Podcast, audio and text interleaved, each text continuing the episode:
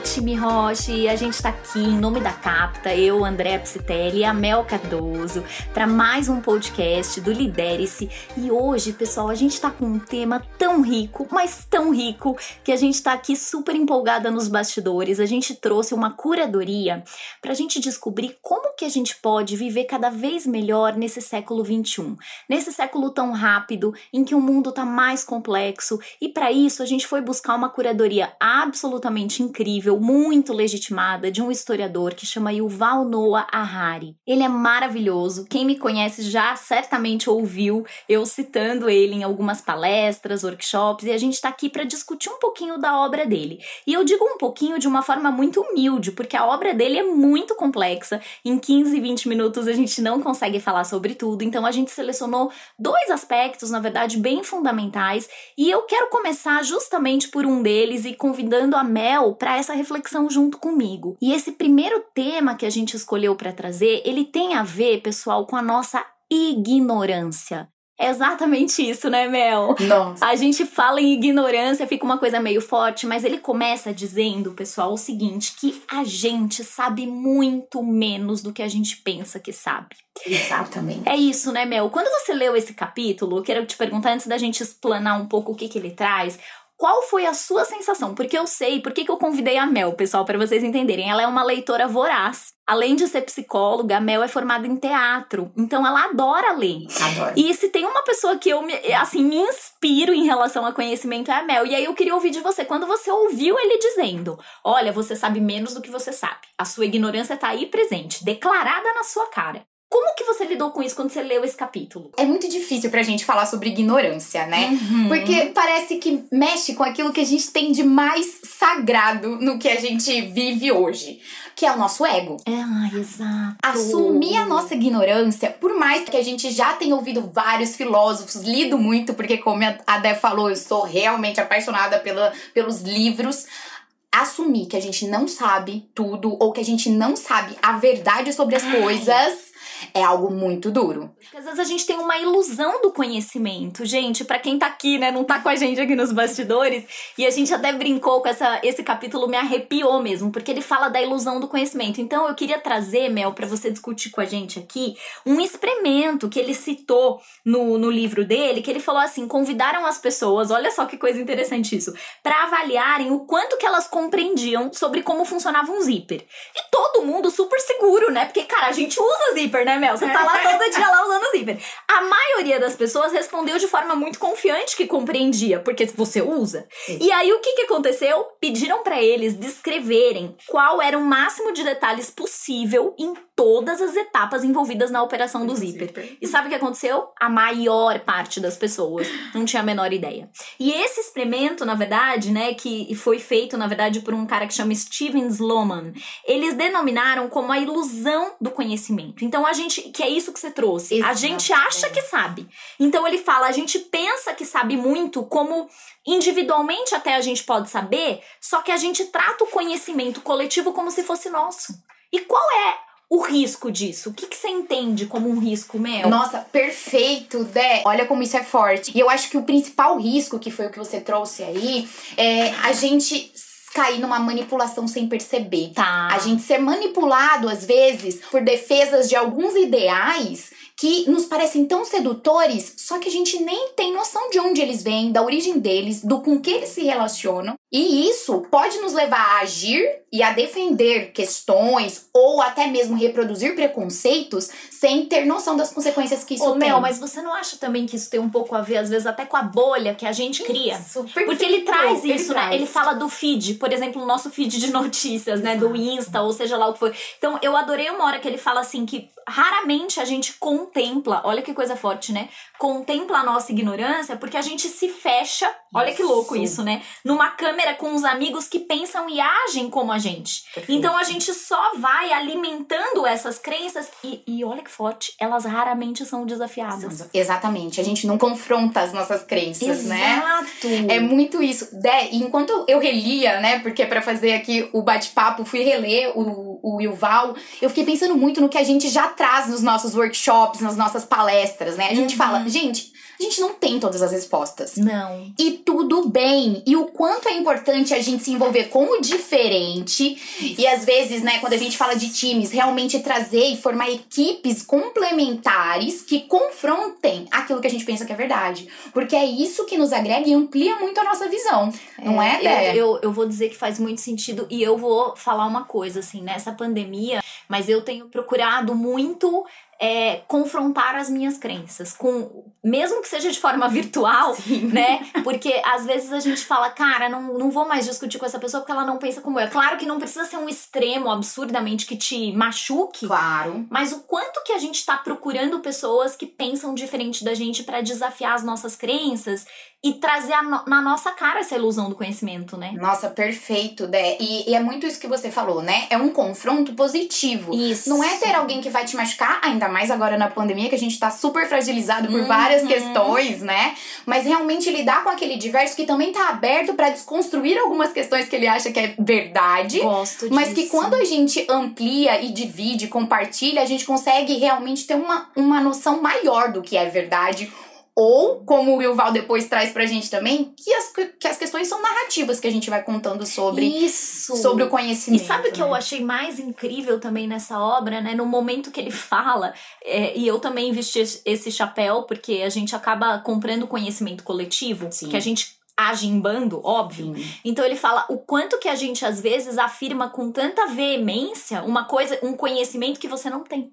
Então você fala assim, ah, eu sei o que, que é melhor, sei lá, vamos imaginar, é, pro meio ambiente. Cara, será que você sabe mesmo? Exato. Ah, eu sei o que é melhor, nesse caso, essa discussão toda, né? Da, da ciência ou do não sei o que. Você fala, meu, será que eu sei? Não é bom a gente confrontar o quanto que a gente às vezes afirma. Eu, eu vou dar um exemplo bobo, né? A gente tá aqui entre mulheres discutindo. Sei que temos homens e mulheres ouvindo, mas é uma coisa que vem com recorrência à mesa, vamos dizer, de discussão no mundo atual, que a gente tá olhando muito pra diversidade, de gênero, de tudo, né? De raça, de, de, de tudo que a gente pode imaginar. E o quanto que as pessoas às vezes trazem opiniões equivocadas sobre o que é o feminismo. Isso. O como as pessoas às vezes falam, cara, eu não sou feminista, mas peraí, será que a pessoa sabe o que é feminismo ou ela tá falando de femismo? É. Que é a mulher é melhor que o homem. Não, é igualdade. Nossa. Ou o quanto que a pessoa às vezes, como dói, né? Fala assim: não, gente, o racismo, eu também sofro um racismo é, reverso. Reverso. Tipo, cara, que isso, né? É e a sério. pessoa compra essa ideia, é um negócio que não existe. Dé, nossa, eu acho isso muito instigante ao mesmo tempo que é assustador, né? eu é acho assustador. Não, é. Gente, e aí é exatamente afirmar que a gente é ignorante às vezes, muitas vezes, Total. quase sempre, né? Porque o mundo, como você começou falando, hoje ele é muito complexo e ele está se complexificando cada vez mais. E enquanto eu li, eu lembrei muito de uma série. Gente, eu não sei quem aqui já assistiu. Se não Ah. assistiram, fica aqui a recomendação também, que é The Good Place. É Ah, uma série, assim, com episódios super curtos, tem quatro temporadas, e ela traz justamente uma, uma discussão totalmente baseada em filosofia e ética, uau. que traz a pós-vida. E eles trazem o céu, né, que é o The Good Place, o The Bad Place, que é o, seria um suposto Um inferno. e tem um caminho do meio lá, que são tipo, como se fosse um purgatório. Mas é muito legal que as questões que eles trazem lá, eles descobrem que tem um sistema falho pra lidar com o mundo de hoje. Tá. Por quê? O sistema pra definir quem vai pro céu ou pro inferno. Por quê? Porque as pessoas hoje, por exemplo, eu posso falar que eu vou levar uma vida super ética, comprometida com o meio ambiente, com as questões sociais, não vou reproduzir racismo, eu vou me comprometer com isso. Então eu vou produzir meu próprio alimento em casa, Tá. vou usar o meu lixo, vou reciclar, vou fazer compostagem, eu vou respeitar todo mundo, não vou responder as pessoas, vou viver uma vida de abnegação. E aí tem um cara que representa essa pessoa lá na série. E eles vão ver depois que ele não vai pro céu também. Olha que Eles vão ver o sistema de pontos dele e ele não vai Mas pro por céu. que isso? Por quê? Porque esse cara, ainda que ele esteja plantando a própria terra, a terra que ele tem é uma propriedade privada. A propriedade privada foi conquistada em meio a um momento de destruição de outras comunidades. Querendo ou não, você ali usando essa terra, mesmo que você compartilhe com outras Caraca. pessoas, você ainda está servindo a, a interesses próprios. E eles vão vendo, por exemplo, uma boa ação que parece super simples de comprar uma rosa ou colher uma rosa e dar pra uma pessoa, você vai ver essa rosa crescer num lugar que tinha agrotóxico, que. E a gente não sabe, não, tem, não é que é de propósito, mas aí vem a ignorância, a ilusão do conhecimento. Exatamente. Olha aqui, eu tô, gente, vocês não estão vendo, mas eu tô arrepiada, eu tô arrepiada. Gente, e eu vou falar um tapa na cara que eu levei essa semana, putz, que me trouxe a ilusão do conhecimento e que eu fui descobrir isso onde? Na análise. Ah! Parabéns para mim. Parabéns. Mas por que ilusão? E eu comentei isso com você, porque a minha filha, que tem 5 anos e Ah, tá é se verdade. formando em várias coisas ainda de conhecimento, ela me traz, de repente, uma situação que me machucou muito. Eu até chorei. Sim. Total, porque eu sofri uma tentativa de assalto num, num sábado à noite, parada num farol. O cara quebrou meu vidro, deu tudo certo, proteção, não levou nada. Mas eu fui comentar com a Lara. E a primeira pergunta que ela fez pra mim era qual a cor da pele da pessoa que quebrou meu vidro. E aquilo me machucou tanto, Mel, porque tudo que eu faço é, cara, mas eu não quero uma educação racista, né? Sim. Consciência máxima. Eu comecei a chorar, falei, filha, mas por que você tá perguntando isso? A cor da pele não interfere se a pessoa vai ser um ladrão ou não. Ah, mamãe, mas é que eu prefiro a pele branca, aquilo me machucou mais ainda. Sim. Eu falei, como assim? Mas você sabe o quanto que a gente valoriza. E aí eu fui trazer pra análise. E a minha analista falou o seguinte, Andréa, ela é uma criança que tá reproduzindo o comportamento da sociedade. Exato. Qual é o problema aí? Olha a ilusão do conhecimento. A sociedade prefere a pele branca. Por quê? Porque quem ela vê em posições de destaque, Protagonismo. que- de protagonismo. Então é o meu papel, eu achando que eu tava fazendo o meu papel falando. Olha, de novo eu fico arrepiada. A ilusão do conhecimento. Eu tenho que fazer Exato. mais. Eu tenho que mostrar desenhos e filmes de protagonistas de pele preta. Eu tenho que trazer isso. Não só falar a pele preta é incrível, é maravilhosa. Não. Olha aqui, ó, um presidente Obama. Olha aqui, né? O que que a gente. Quem são as pessoas incríveis que a gente tem em protagonismo e em posição? a Sim, ilusão do né? conhecimento. Exatamente, não. E de novo, eu também. Gente, Nossa. vocês não estão me vendo, mas eu sou preta. A, a, a Mel Eu sou é, é preta. preta, pele preta. Então, essas questões mexem muito comigo. E principalmente, né, hoje a Roche tá no movimento de realmente fortalecer a diversidade dos times, trabalhar isso muito intensamente viver isso, né? E como é difícil pra gente, né, Dé? E que legal a gente dar espaço pras nossas crianças trazerem essas questões que nos Total. ferem, que nos machucam, mas que realmente escancaram esse preconceito e essa ignorância que a gente tem, que muitas vezes a gente toma como uma verdade. Ah, não, agora já tá claro não que, sou não- racista. que o racismo Não, sou raci- não, somos todos racistas em desconstrução. Isso! E aí é o que ela, ela Importante trouxe pra mim. Ela isso. falou, cara, isso te machucou porque te remete aos sentimentos de injustiça de novo que te machucam. É. Só que o que que. Por quê, né? O que que você tá fazendo pra mudar essa Isso. situação, né? A ideia, e esse é um ponto muito bom. E o Val traz pra gente, né? Que a gente precisa se comprometer com um esforço constante. Constante. Se a gente não quer cair nas ciladas dessa ilusão do conhecimento, em buscar fontes confiáveis. Exato. né? Porque aí vem uma outra coisa que ele fala. Isso. Eu adoro isso, né? Que a gente acha que a gente sabe, Isso. aí tem a crença coletiva que eu compro a ideia, afirmo, crio a minha bolha e ainda por cima. Quantas vezes a gente propaga coisa que você não sabe de fonte, fake news, ou seja lá o que for. A indústria da fake news, Tô né? de novo, porque ele fala da era da pós-verdade É. que a gente vive. Com a tecnologia, esse bombardeamento de informações que todo mundo tá exposto o tempo todo, ele traz algumas habilidades e competências que a gente precisa fortalecer cada vez Boa. mais. Que é justamente essa capacidade, não só de pegar, captar informações, mas sim de conseguir filtrá-las, dar sentido a elas total. né? E realmente pegar os fragmentos e construir um quadro geral de mundo, Isso. gente. Ele fala isso, ele fala no dar sentido à informação. Isso. Isso. me fez feliz porque é uma coisa que a Capta sempre fala, né? Nossa. Transformar a informação em significado. Cara, é. Eu, por isso que eu falei, ah, eu quero, queria ser amiga de infância desse cara, mas não dá, ok. Já assisti ele pessoalmente uma vez e tô feliz. mas e pra gente fechar essa discussão, Mel, eu queria trazer um bloco aqui, né? Além de toda essa reflexão de como é que a gente pode ampliar a ilusão do conhecimento, eu acho que passa um pouco pelas premissas básicas da educação. Perfeito. Então, quando ele traz no capítulo da educação, né, de do que, que a gente tem que rever, porque a mudança é a única constante, né? Ele fala muito, Muito isso. isso. E aí a gente quer deixar um recado aqui, que é uma reflexão importante, porque ele fala, cara, como é que a gente pode preparar a nós mesmos e os nossos filhos para esse mundo que tá repleto de transformações sem precedentes e de incertezas tão radicais? E ele escreveu isso antes da pandemia. E ele fala aqui no novo normal antes da pandemia. Exatamente. Então, assim, eu fiquei apaixonada. E aí ele fala assim: que um bebê nascido hoje, por exemplo, vai ter mais ou menos 30 anos em 2050, né? E aí, quando a gente olha para esse mundo de 2050, não dá para prever com exatidão, mas ele fala: se alguém, essa parte me chamou muito assim, se alguém descrever esse futuro de 2050 para você como parecendo ficção científica, provavelmente pode ter alguma coisa errada. Exato. Mas, se alguém descrever esse futuro de 2050 não parecendo uma ficção, Ficção. científica, Certamente. certamente isso está errado, ele fala, né? Então, assim, o que, que ele fala? Que o mundo é, era uma transformação mais lenta e que hoje a gente. É, é tudo tão rápido que os professores, infelizmente, ainda estão num ritmo lento. Sim. Então, eles. eles a, a escola tradicional é aquela que fica lotando de informação e o indivíduo de hoje não precisa mais de informação, ele tem acesso. Perfeito. Então, a escola, e é isso que eu quero trazer pra gente finalizar, né, Mel? A escola de hoje, ele fala do quanto que a gente deveria ter pra sobreviver nesse mundo maluco, os quatro Cs, né? Isso, Então, ele perfeito. fala do pensamento crítico, da comunicação, da colaboração e da criatividade. E o quanto que, à medida que isso aumenta esse ritmo, é muito importante que a gente vai ter que se reinventar o tempo todo. Exato. Só que para um adolescente de 15 anos que tá se reinventando, que tem um lado que assusta, mas é excitante, para um adulto de 40, de 30 e poucos, de mais 50, difícil. é assustador. É assustador. E como que a gente poderia, Mel, assim, quando a gente lê isso, assim, o que, que a gente poderia deixar de reflexão para as pessoas se reinventarem? Perfeito. Nossa, Dé, ele traz um caminho pra gente que eu acho que é muito sensacional, né?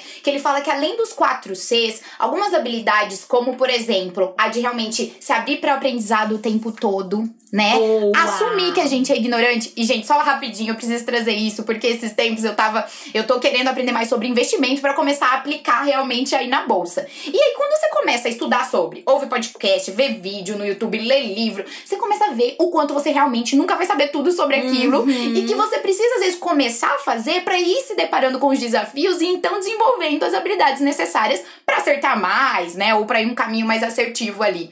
E quando ele traz isso, do que a gente precisa se abrir pro novo, ter essa. a- abraçar as incertezas mesmo, e mais do que isso, conseguir preservar um controle emocional, uma autogestão Ele emocional em meio a essas mudanças que. Esse caos. que esse caos. Ele fala, isso é mais importante você ensinar pra criança o controle emocional diante do caos Isso. do que ficar ensinando a história ou que os não que a história não seja importante, mas é isso, cara. O que que essa criança que vai virar esse adulto no meio desse mundo que ele fala em coisas tão assim, que você Que fala, meu, parece, será né? que isso vai acontecer? A genética, então ele fala do quanto que a, a biogenética pode transformar o nosso cérebro, a gente não sabe o que vai acontecer. Exato. É, é, de, de repente você ter 25 anos e vai se apresentar no mundo como uma mulher hétero e daqui a 10 Dez anos anos. você vai falar, não, agora eu tô em transformação de gênero e depois você volta a ser uma outra mulher. Então, assim, são muitas mudanças. E uma coisa que eu acho que ele fala assim, se a gente que cada vez mais, né, a pergunta é quem eu sou. Quem eu sou. E aí a gente Nossa. quer deixar uma lição de casa gostosa, que é assistir aquela animação. Ai, gente, por favor, Soul. assistam da Disney, da Pi- Pixar, né? Muito legal, Por favor, gente. tem que assistir. Ela traz pra gente muito essa reflexão, né? Daí, meio esse caos todo, que a gente precisa ter essas habilidades de se abrir pra desconstruir, reconstruir, construir de novo, né? O tempo Se todo, reaprender. Exatamente. Lá, eles trazem, tem uma reflexão que eu amo, eu vou dar um spoiler. Pode Ai, dar um spoiler, vai. gente. Só um, tá, Só um. gente? Só um. Tem uma cena que me marcou muito, porque é exatamente esse conselho que o Yuval traz. Ele fala assim pra gente: gente, a gente precisa estar presente. Né? A gente precisa observar, ficar atento ao- Adoro aos nossos. ao que a gente sente. Que isso é uma coisa real. Isso é realidade. E lá tem uma cena que a cantora de jazz, que lá vocês vão ver que tem uma cantora de jazz. Ela olha pro, pro personagem principal, que tá sempre buscando algo a mais, algo a mais, que nunca tá satisfeito, né? Que não reconhece muito algumas questões da sua vida. E ela fala assim: olha, tem um peixinho que chega pra um peixe sábio e pergunta assim: onde fica o oceano? Eu tô nadando, nadando e tô procurando Ai, esse oceano e eu não chego lá. E aí o peixe velho sábio fala assim pra ele: você está no oceano, é só você olhar o seu Olha redor. só a volta, né?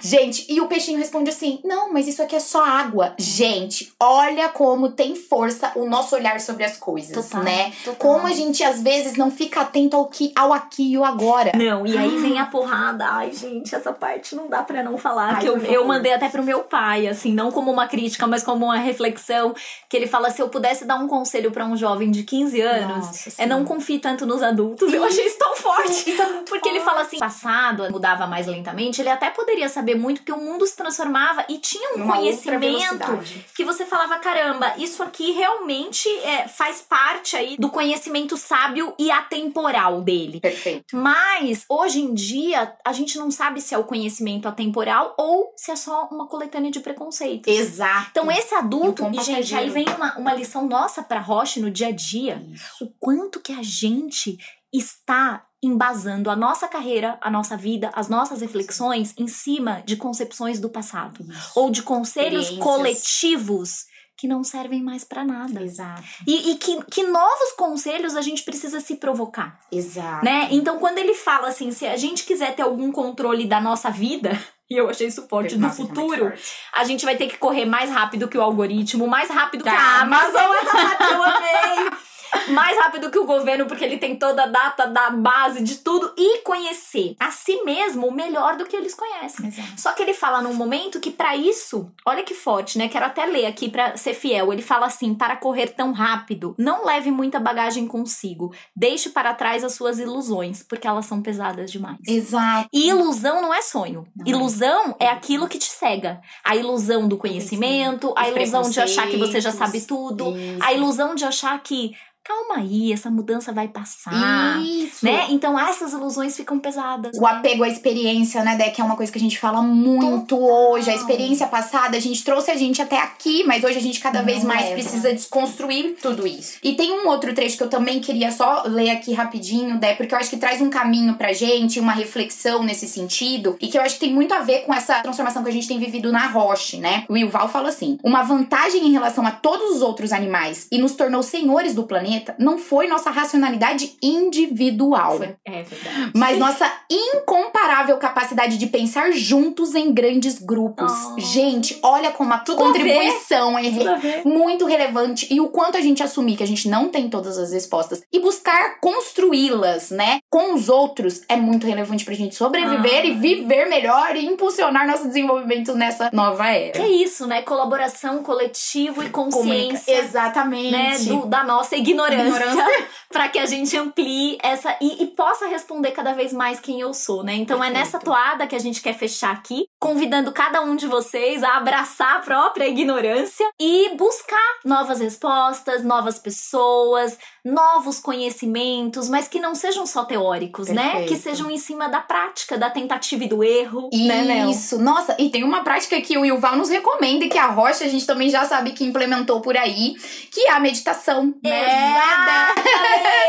A prática do mindfulness, como isso é difícil pra gente com as nossas mentes inquietas, né, de hoje, mas como é relevante porque nos traz muito mais sobre o autoconhecimento. Eu confesso que eu não vou chegar no nível dele, que eu fiquei chocada. Nossa, porque ele falou que medita duas horas por dia. Duas calma horas. lá. Mas eu tô feliz com os 15 minutos que eu tô tentando. Perfeito, ai, daí eu tô em dívida com a Então meditação. vamos, vamos lá, gente. Obrigada. A gente adorou essa curadoria com o Yuval. Espero que tenha sido relevante. Contem com a gente para provocações e para confrontar o conhecimento também nosso junto com vocês e a gente vai crescendo junto nessa nova era. Muito obrigada, Mel! Ai, obrigada, Dé, obrigada, pessoal. Foi ótimo, foi muito divertido e a gente tá super aqui, realmente, como a Falou, pra furar nossas bolhas de vez em quando, né? Trazer essas inquietações e construir sempre coisas melhores pra todo mundo. Então, Valeu, obrigada, até gente. a próxima! Até.